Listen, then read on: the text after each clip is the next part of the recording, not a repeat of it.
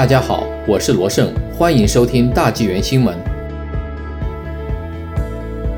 跟随潮流，卑诗省政府取消性别用词。加拿大卑诗省政府最近已从其法规中删除了性别用词，这是目前发生在西方世界中的一个趋势。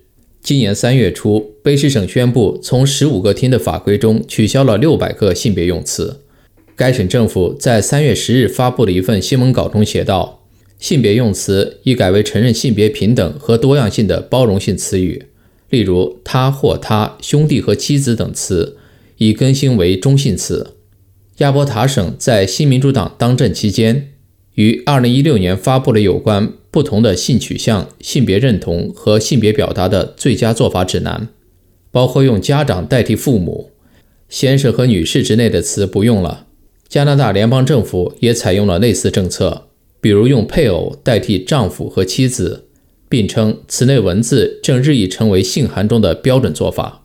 夏威夷大学社会工作学名誉教授亚当斯表示，此变化是一种意识形态的暗流。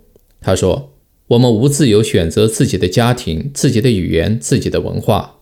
该想法是要把我们当成都是自主的、自我主导的、自我创造的个人，在我们和全能的国家之间没有任何东西。”亚当斯说：“当社会、家庭、社区、教堂等所有中间结构都被抹去，只有国家统治时，人们几乎没有选择的余地。”今年一月四日，美国众议院实施了行为准则变更，看得出性别的用词被取消。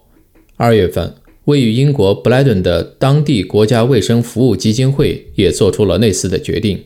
不过，在三月十七日，澳大利亚参议院通过一项动议。禁止在政府官方资料中使用性别中立的语言，并将此类语言称为扭曲的语言。麦吉尔大学人类学名誉教授塞尔兹曼对大纪元说：“中性性别用词的想法是从大学传出来的。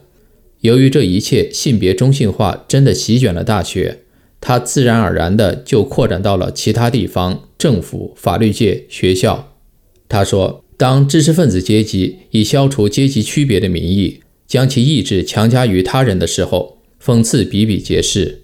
他们是想在同辈群体中获得地位，同时声称自己相信平等，在普通人中没人在乎他们。塞尔兹曼说。